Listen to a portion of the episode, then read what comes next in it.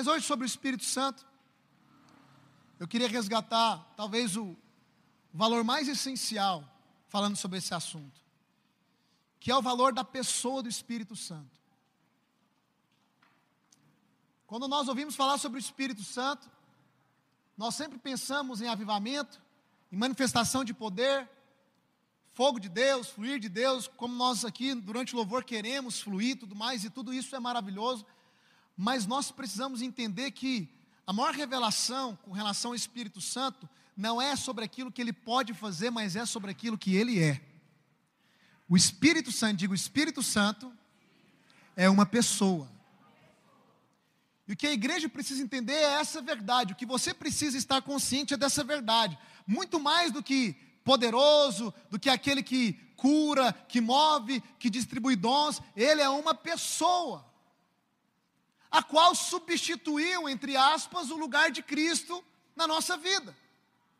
Jesus falou: Eu não vos deixareis órfãos, eu voltarei para o Pai, mas rogarei ao Pai que Ele envie o Consolador, ou seja, eu não vou deixar vocês sozinhos. Esse era o temor dos discípulos. Quando Jesus começou a falar que ele ia voltar para o Pai, o temor dos discípulos era geralmente, basicamente esse aí. Quem vai continuar nos ensinando? Quem vai continuar nos guiando? Quem vai continuar nos direcionando? O Espírito Santo vos guiará a toda a verdade. O Espírito Santo vos ensinará. O Espírito Santo irá fazer com que vocês se lembrem de tudo aquilo que vocês ouviram através de mim.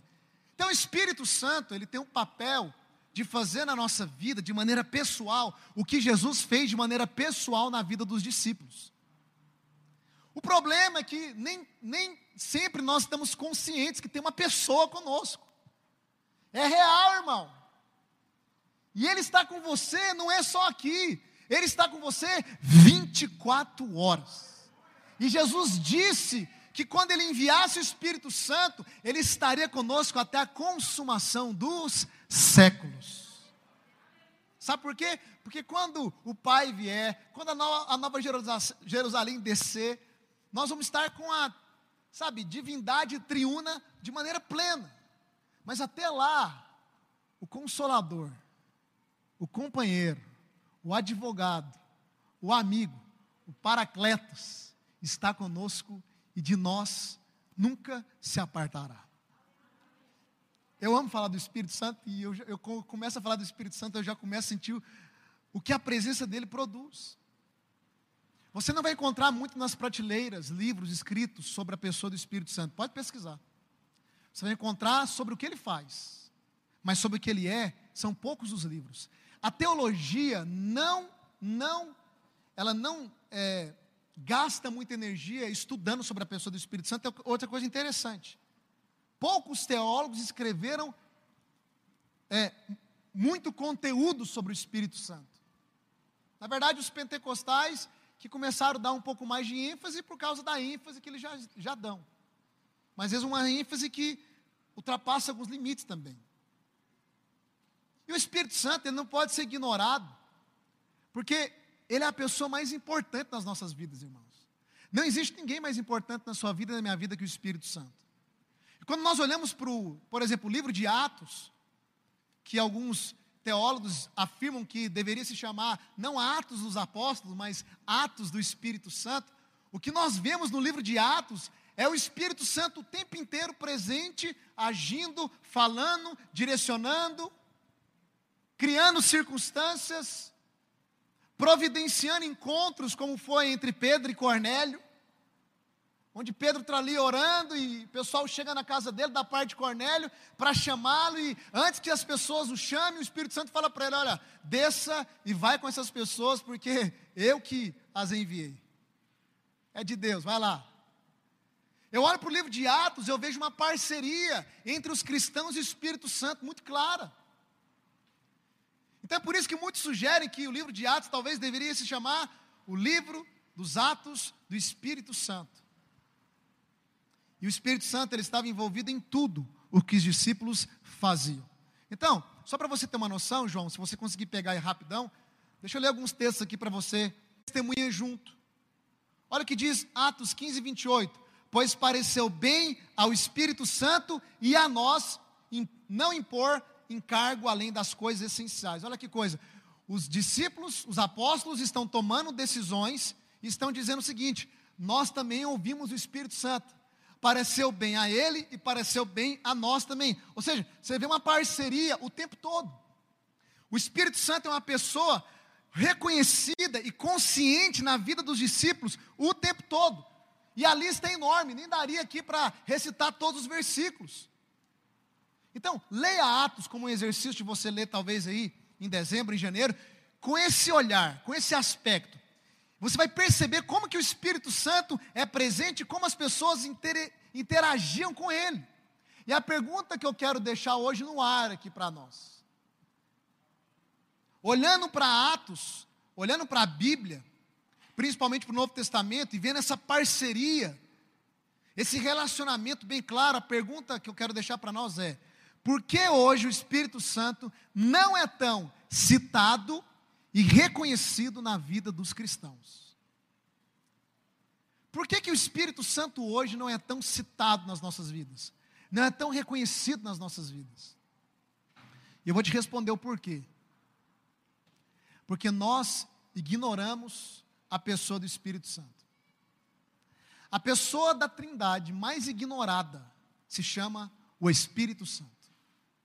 Você acorda de manhã e ele está lá. Você vai trabalhar e Ele está lá. Você vai viajar, Ele está lá. Você vem adorar, Ele está com você. Você vai dormir, Ele está com você.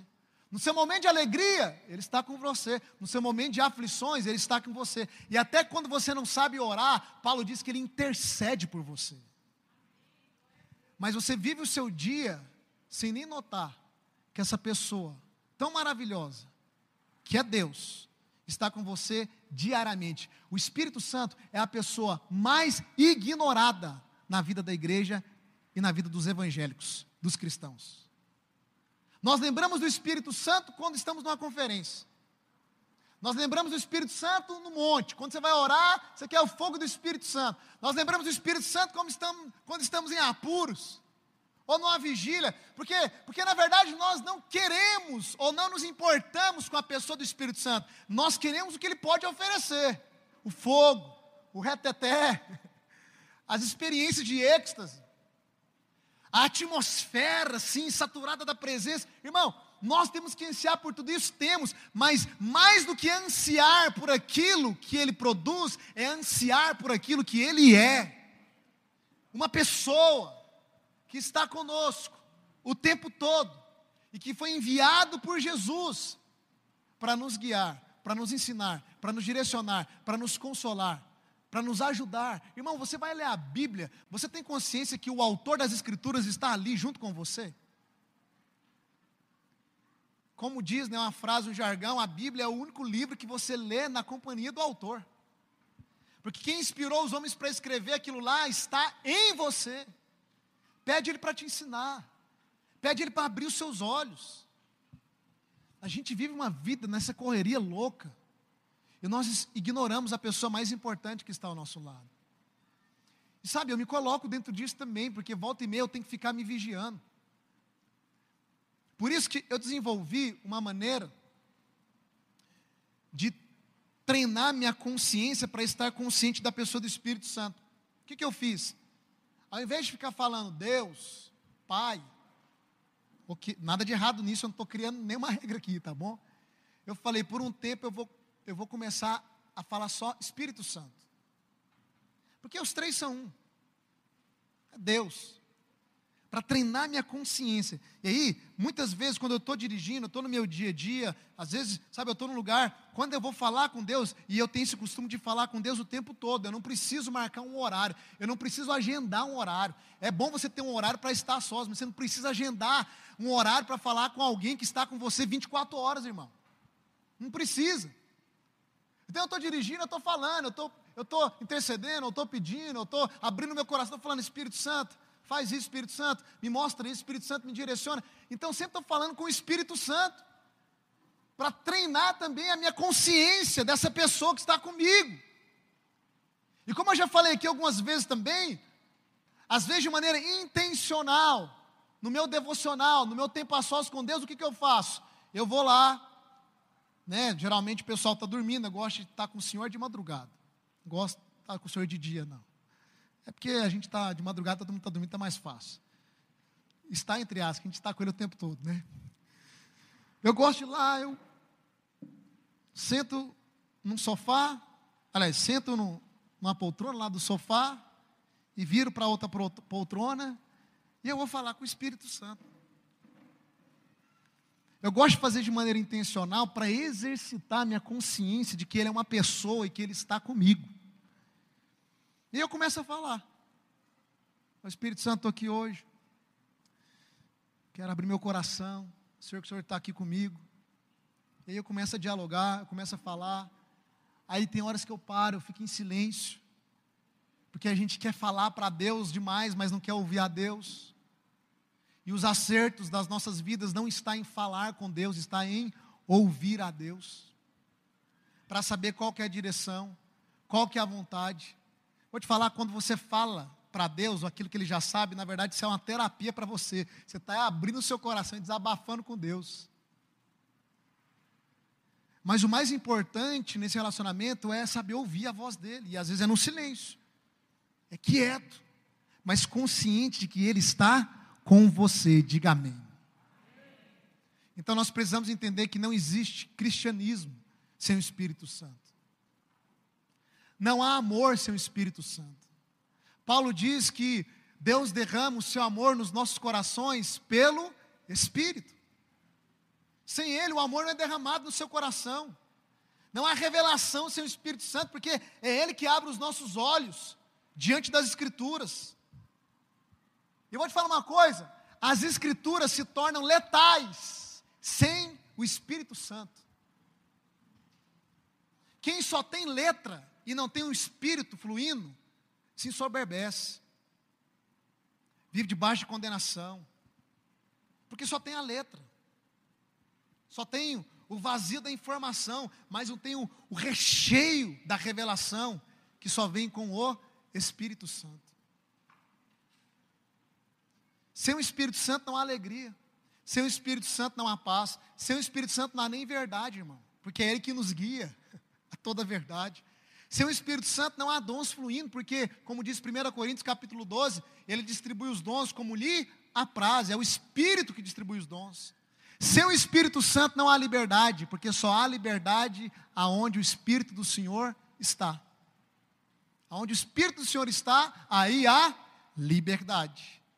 Sem o Espírito Santo, todas as possibilidades em Cristo são irreais. Você só pode experimentar de tudo que Cristo liberou para você e para mim através da pessoa do Espírito Santo. Sem Ele, você não entra na experiência da obra consumada de Cristo. E é por isso que quando você recebe a Cristo, você recebe o que? O selo, que é o Espírito Santo. E é por isso que você é filho, não por obediência, mas por compartilhar uma mesma natureza, que é o Espírito Santo. Irmão, você consegue perceber que o Espírito Santo é a pessoa mais importante das nossas vidas? Diga amém. Você está aqui? Nós não podemos mais ignorar essa pessoa. A partir de hoje eu quero te, te motivar a ser intencional, a se passar como um maluco, pelo menos 40 dias que dizem que é o, os dias que demora para você criar um hábito. Como assim, pastor? Começa a falar sozinho, deixa as pessoas ver você falar sozinho, deixa as pessoas parar do seu lado no sinaleiro e falar, moça, esse cara está maluco. Ou ele está no Bluetooth, falando no telefone, ou ele está maluco. Não, você está falando com o Espírito Santo. Ele é uma pessoa, ele está com você o tempo todo, ele não te abandona. Conhece seus desafios, conhece suas dores, conhece seus pecados, conhece suas falhas, e ele quer te ajudar. E sem ele nós não podemos ir a lugar algum. Sem ele essa igreja não vai a lugar algum, irmão. É o Espírito Santo que traz pessoas, é o Espírito Santo que convence pessoas. Eu me lembro quando eu era um novo convertido e eu tinha essas percepções do Espírito Santo, eu falava, gente, por que, que a gente não fica sentindo isso 24 horas? Quem já teve essa, esse desejo também? Vem aquela coisa e fala, eu queria acordar amanhã assim, rabarabaxeira e cantar amanais. Eu queria ir lá para o meu trabalho, xarabacutaramanaias. Irmão, o Espírito Santo não é tolo. Aí você vai ser igual os irmãos de Corinto, vai sair orando em línguas o dia inteiro, ninguém vai entender o que você fala, ninguém vai ser ganho para Jesus, você vai achar que você é louco, irmão. Tem horas que tem que dar uma carmada, pisar no freio para você respirar e falar palavras que as pessoas entendam, para que elas sejam tocadas pelo Evangelho. Mas a pessoa que produz essa atmosfera, ela não te abandona, ela está com você o tempo todo. Certa vez eu ouvi na verdade, lendo um livro do Bill Johnson. Te recomendo também, se você quer ver, ler um livro sobre o Espírito Santo, fantástico. Compre o livro do Bill Johnson chamado A Presença. Fantástico esse livro, muito, muito cheio de princípio. E nesse livro, eu li esse livro uns quatro anos atrás, ele disse uma frase que me impactou e eu lembrei dela hoje. Ele diz o seguinte: escuta bem, é difícil esperar o mesmo fruto da igreja primitiva, quando valorizamos um livro que eles não tinham, mais do que o Espírito Santo que eles tinham. Vou repetir. É difícil esperar o mesmo fruto da igreja primitiva quando valorizamos um livro que eles não tinham, mais do que o Espírito Santo que eles tinham. Querido, os cristãos do primeiro século, primeiro, não tinham o Novo Testamento que começou a ser escrito 45 anos, provavelmente depois de Cristo. Os primeiros escritos do Novo Testamento. 45 anos sem, sabe, só com o Velho Testamento, que era suficiente já. Porque com o Espírito Santo eles começaram a ter luz a respeito das Escrituras. Mas os primeiros cristãos não tinham um terço, irmão, da literatura que nós temos. Não tinha o Novo Testamento, olha para cá mas eles impactaram o mundo da sua época. Eles estavam dispostos a entregar a vida para Jesus, morrerem crucificados de cabeça para baixo. Eles estavam dispostos a irem aonde for para pregar o Evangelho e manifestar o reino de Deus. E é óbvio que aqui eu não estou querendo cometer a loucura de desvalorizar a Bíblia, porque eu tenho, eu tenho dito todos os domingos aqui que nós precisamos voltar às Escrituras. Que as Escrituras têm sido atacadas constantemente. Mas deixa eu te dizer algo aqui, presta atenção. Se startasse uma perseguição no Brasil, ao ponto de todas as nossas Bíblias forem, fossem tomadas e apreendidas, e nós não tivéssemos Bíblia nenhuma mais, nem no celular, nem de papel, nada, nada, nada, nada, nada. Eu ouso dizer que, mesmo assim, nós acertaríamos o alvo se fôssemos uma igreja íntima e rendida ao Espírito Santo. Porque aquele que inspirou homens para escrever a Bíblia iria encravar cada princípio e cada ensinamento nos nossos corações. Ousa te dizer, se não tivesse escritura nenhuma, mas com o Espírito Santo, nós acertaríamos o alvo. Porque a igreja primitiva acertou. Sem o Novo Testamento. Só recebendo luz daquilo que o Espírito ia trazendo da, da, da, da, do Antigo Testamento e das coisas que ele ia ensinando no decorrer e relembrando os discípulos daquilo que Jesus tinha ensinado também. Então, você tem que perceber que o Espírito Santo é importante demais. Sem ele, nós não sobreviveríamos. Irmão. Eu quero dizer, sem a Bíblia você sobrevive. Nesse, nesse, nesse cenário de perseguição. Sem a Bíblia você sobrevive, porque a igreja chinesa tem mudado muito, mas a igreja chinesa que não, sempre foi proibida, né, os cristãos na China ter Bíblia, ela sobreviveu. Na China, talvez, não sei, se você sabe, eu não sei como é hoje, cada dia mais lá a coisa está apertando. Hoje o governo está exigindo em algumas cidades que você cadastre a sua face para poder participar de um culto. Que eles querem saber quem são os cristãos. Senão você não pode participar de um culto se não tiver uma, um cadastramento facial. Cada vez mais eles estão afunilando. E mas até um tempo atrás, os cristãos, eles compartilhavam páginas da Bíblia. As igrejas, os irmãos se reuniam de maneira escondida, não podia ter prédio, a não ser da igreja estatal. E eles então destacavam páginas da Bíblia e eles iam revezando entre eles. Então, tal comunidade ficava com uma página do Evangelho de João, do primeiro capítulo, sei lá, por um mês, por uma semana. Aí ia girando as páginas. E hoje nós temos Bíblia de sobra aí. Na minha casa eu tenho 11 Bíblias de papel. No celular você tem várias versões. Nós temos um privilégio que esse povo não tinha até um tempo atrás e hoje ainda é restrito. Mas é uma, é uma das igrejas que mais cresce no mundo. Sabe por quê? Porque o Espírito Santo está movendo aqueles irmãos. Porque o Espírito Santo está movendo aquela igreja. Agora, se nós podemos casar nosso relacionamento com Ele, com a clareza das Escrituras, irmão, irmão, ninguém nos segura como igreja. Só que hoje o meu foco é esse. Você precisa começar a investir tempo para se relacionar com o Espírito Santo. E isso só vai ser possível se você começar a tratar o Espírito Santo não como uma coisa, não como um poder, mas como uma pessoa. E para a gente finalizar aqui, a palavra está repleta de características atribuídas ao Espírito Santo, que testifica que ele é uma pessoa. Por exemplo, Romanos 8, verso 27, Paulo nos mostra que o Espírito Santo tem uma mente.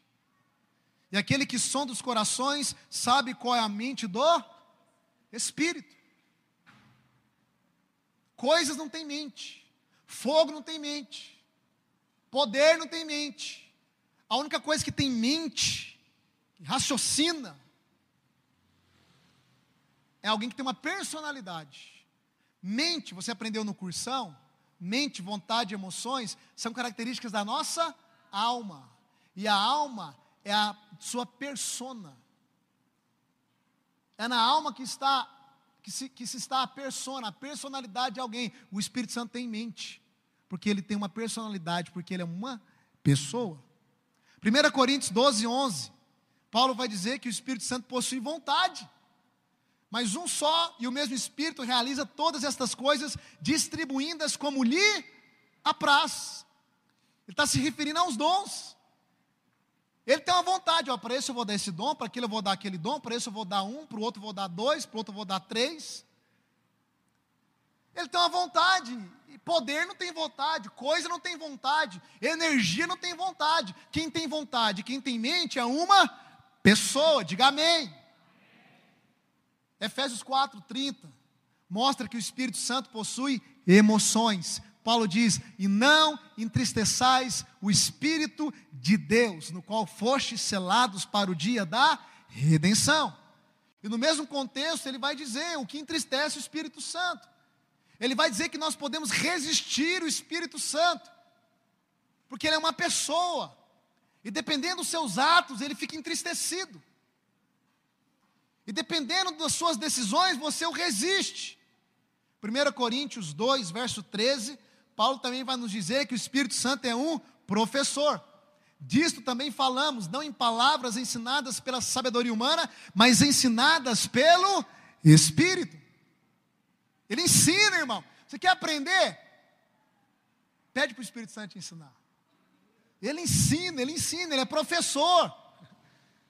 João 16, 13. O Evangelho de João vai nos dizer que o Espírito Santo guia, fala e ouve. Quando vier, porém, o Espírito da verdade, ele vos guiará a toda a verdade, porque não falará por si mesmo, mas dirá tudo o que tiver ouvido e vos anunciará as coisas que hão de vir. Irmão, o Espírito Santo é uma pessoa. Tem mente, tem vontade, tem emoções, ele ensina, ele guia, ele fala. Ele pode ser entristecido, ele pode ser resistido, é uma pessoa. Agora, o que faz de mim uma pessoa? Meu corpo físico? Não. Que é aqui que está o problema. Eu não vou entrar no outro mérito para a pregação não ficar extensa hoje, mas em 2 Coríntios, Paulo fala, se não me engano, é em 2 Coríntios, ele fala sobre os diversos tipos de corpos que existem, que Deus criou. O corpo do homem é um, o corpo do animal é outro, há corpos celestes, mas há corpos espirituais. É porque na mente nossa, terreno humana, corpo tem que ser algo físico. Mas o Espírito Santo tem um corpo, é um corpo espiritual. O sol tem um corpo, é um corpo celeste. Você aprendeu isso na escola. Você tem corpos espirituais, corpos humanos, corpos de animais, corpos celestes. E Paulo vai tratar de tudo isso. Eu não vou entrar nisso hoje. Mas presta atenção. O que eu quero dizer aqui para você é: o que faz de você uma pessoa não é o seu corpo físico. Quando você vai num velório, o que você vê ali não é uma pessoa mais. Quando você vai no velório, o que você vê é um corpo no caixão. É só isso. Não é uma pessoa, é um corpo. Não é pessoa. Porque uma pessoa não é um corpo. Uma pessoa possui um corpo.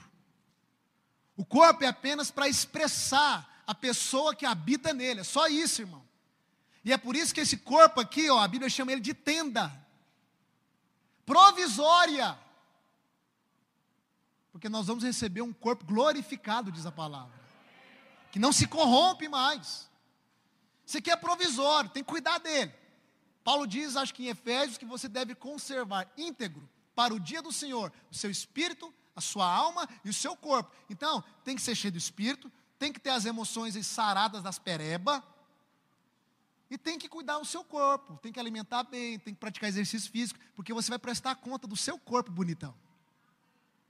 Você que acha que você pode tomar, tomar todas as Coca-Cola do planeta Terra, você que acha que você pode comer McDonald's todos os dias, como eu estava uns tempos atrás aí, viciando nisso, e não cuida do seu corpo, eu quero te dizer que você vai prestar contas do seu corpo físico.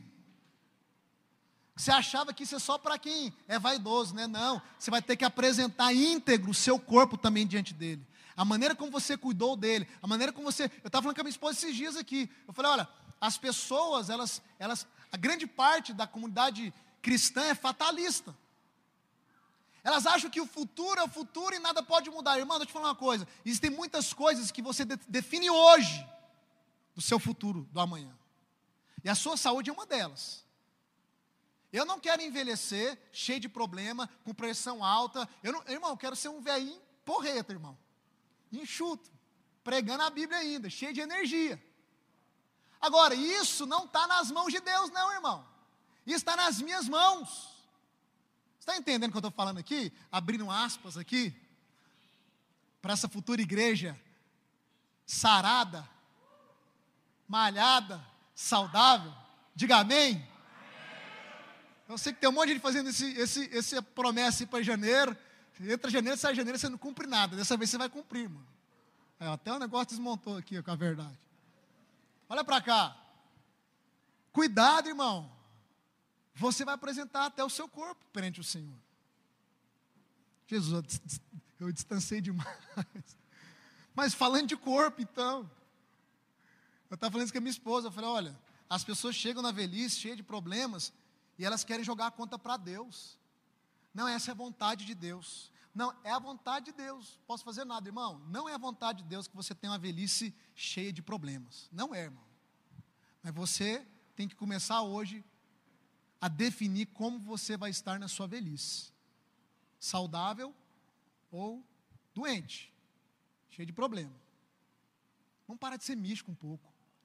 Tem hora que a gente tem, tem que cair a ficha, tem hora que a gente tem que ser mais realista, irmão. Então, quando você vai no velório, não é um corpo que você, não é uma pessoa que você está vendo, é um corpo.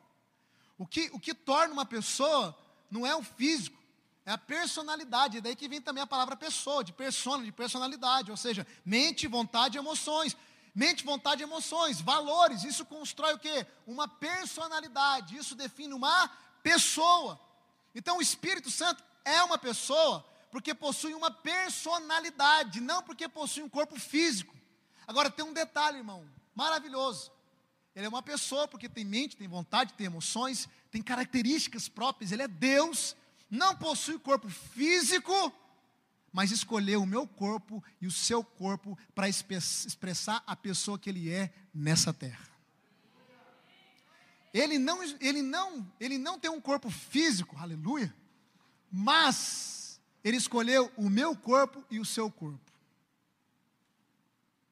para que nós possamos ser a expressão, porque o corpo tem o objetivo de expressar a expressão dele aqui na terra.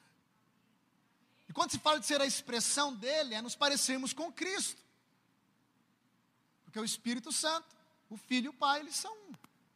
O que nós vamos manifestar é o quê? É o Senhor, é Cristo. Só que a partir de hoje você precisa investir de maneira intencional no seu relacionamento com o Espírito Santo. Posso ouvir um amém? Fica em pé no seu lugar. Os irmãos podem do louvor vir aqui. Você sabe, o meu intuito hoje, como eu tenho feito, nós vamos ter um tempo aqui de adoração, mas eu queria que você mudasse a sua maneira de lidar com o Espírito Santo a partir de hoje, a começar de agora.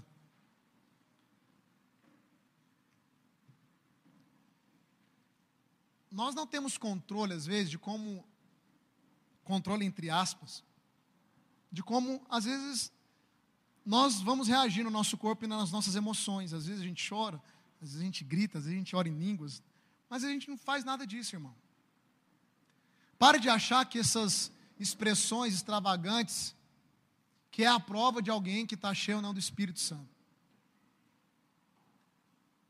Porque não é. Para mim, o que nós precisamos hoje, independente de tudo que ele possa fazer, e eu não quero aqui, quando eu digo não quero, eu estou dizendo que eu não quero produzir algo. O Espírito Santo é livre. Eu não quero aqui, como muitas vezes a gente fez, nada de errado nisso, sabe, ficar forçando a barra. Para alguém falar em línguas. Pode liberar os instrumentos, por favor. Para alguém, sei lá, ser batizado, irmão. Se for por forçação de barra, aí é produto da ação humana e não divina. O que eu quero é que, quero te dar um tempo para você falar com o Espírito Santo. Porque eu acho que essa mensagem te ajudou a estar mais consciente dessa verdade, que Ele está aqui, Ele é uma pessoa. E eu não sei o que você precisa hoje, eu não sei como está seu coração hoje, eu não sei o seu anseio hoje, mas eu só sei que Ele está aqui, nós precisamos nos abrir a Ele, relacionar com Ele, não só aqui, mas diariamente. Uma das palavras no, que o Strongs usa para falar da palavra do, do, Espírito Santo é paracletos ou paracletos. Tem várias traduções, ou consolador, ou advogado. Mas ela é a junção de duas palavras. Se você pegar paracletos e dividir, você vai ter a palavra para, que significa muito próximo. E você vai ter a palavra kalel, que significa chamado ou convocado. Se a gente juntar essas duas palavras, o que nós temos é Paracletos é aquele que é convocado, que é chamado para estar muito próximo. Interessante que eu vejo isso, porque quando Jesus é assunto aos céus, ele roga ao Pai e o Pai convoca o Espírito Santo. E é uma convocação para que ele venha para a terra, uma convocação para que ele deixe os céus, as regiões celestes e venha para a terra. Para quê? Para estar ao nosso lado. Eu acho isso bonito porque eu gosto de pensar que eu sei que o Espírito Santo tem como propósito glorificar a Deus, glorificar a Cristo, tantas outras coisas como nós lemos, mas eu gosto de pensar também que um dos chamados do Espírito Santo é para estar comigo. O Espírito Santo foi chamado para estar comigo, foi convocado para estar comigo. Eu gosto de pensar nisso porque isso também tem uma coerência bíblica por trás de tudo isso. Esse é o zelo que Deus tem por nós, irmãos. Ele não nos deixou órfãos. Você não precisa esperar a glória vir, não. Tem coisas que vai ser só na glória. Mas, irmão, Ele deixou Ele mesmo, na pessoa do Espírito Santo, para você, todos os dias, ter com quem abrir o seu coração, com quem pedir ajuda, com quem se relacionar. Sabe, eu, eu, eu não consigo admitir a possibilidade de um cristão sentir solidão, a não ser que ele não tenha revelação que o Espírito Santo não é uma pessoa. Porque a verdade é que você nunca está sozinho, irmão. Nunca, nunca, nunca, nunca, nunca. Não existe solidão para quem entendeu que o Espírito Santo é uma pessoa. Não existe abandono para quem entendeu que o Espírito Santo é uma pessoa. Não existe, irmão, não existe. O Senhor fala no Velho Testamento, através do profeta Isaías, se eu não me engano, posso estar errado, mas ele diz: sabe, ainda que a mãe abandone os seus filhos, eu jamais os abandonarei. Jamais. Irmão, sabe, homem geralmente abandona a família. Mas é muito difícil você achar uma mãe que abandona a família. Porque a mãe tem laços emocionais mais entrelaçados. Sabe, o filho saiu dela. Há uma, uma interligação de, de entranhas, há uma coisa mais profunda. E por isso que raramente mães abandonam filhos. E Deus está dizendo o seguinte: ainda que uma mãe abandone o filho, eu jamais vos abandonarei. Irmão, você tem noção do que, que é isso? É Deus está falando o seguinte: sabe, o meu amor, ele é maior que o amor das entranhas de uma mãe. Ele é mais profundo do que o amor de uma mãe que te gerou. E como ele está conosco? Na pessoa do Espírito Santo. oh, Espírito de Deus, irmão, fecha os seus olhos aí. Meu Deus do céu, Ele é maravilhoso. Ele é o nosso ajudador, Ele é o nosso advogado, Ele é o nosso intercessor, Ele é o nosso conselheiro, Ele é o nosso professor, Ele é o nosso guia. Espírito Santo, nós queremos te amar. Nós queremos te amar. Nós não queremos te entristecer, Espírito Santo. Ó oh, Espírito Santo, perdoa-nos, porque muitas vezes entristecemos o Senhor. Entristecemos com as nossas impurezas, porque o Senhor está nos assistindo o tempo todo. Entristecemos com as nossas carnalidades, porque o Senhor, mesmo no meio das nossas carnalidades, está lá. Quantas vezes nós colocamos os olhos em coisas impuras e o Senhor está ali conosco? Quantas vezes nós nos misturamos com coisas impuras e aquele que é santo está ali no meio da impureza conosco?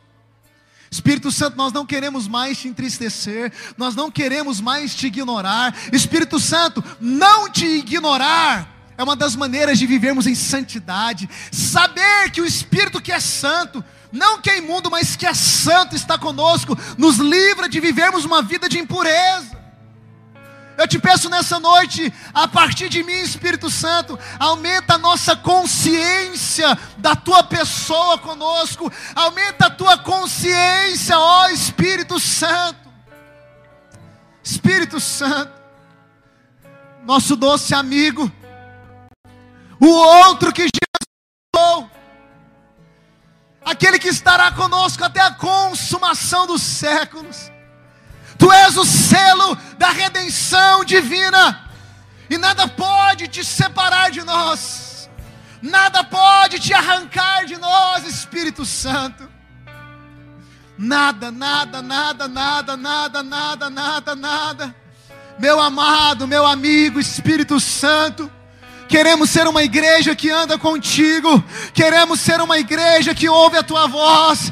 Queremos ser uma igreja que tem intimidade contigo. Ó oh, Espírito Santo de Deus. Espírito, Espírito. Ó oh, amado Espírito, que é santo, que é santo, enviado do Pai, enviado do Pai. Ó Espírito que é santo. Espírito que é santo, Espírito que está conosco, que os nossos olhos naturais não podem ver, mas os nossos olhos espirituais têm completa certeza, Ele está conosco, Ele está conosco, Espírito, ó Espírito, ó Espírito, ó Espírito Santo, Espírito Santo, Espírito Santo, oh, revela-te nesse lugar, Espírito Santo, revela-te nesse lugar. Nós chamamos, nós chamamos, nós chamamos, oh, Espírito Santo, conselheiro, Espírito da verdade. Espírito da verdade,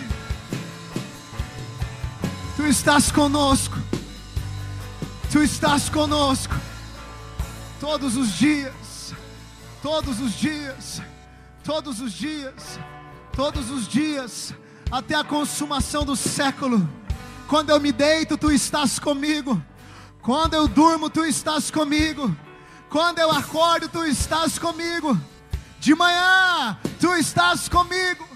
No almoço tu estás comigo.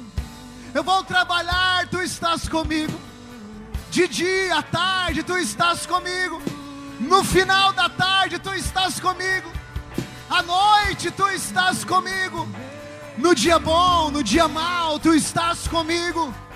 Ó oh, Espírito Santo, Espírito Santo, tu és o reino em nós. Tu és o reino em nós. Espírito de Deus, Espírito da verdade, enche esse lugar. Espírito de Deus, vamos lá. Abra os olhos daqueles que não te conhecem. Abra os olhos daqueles que não te viram. Espírito Santo, Espírito da verdade.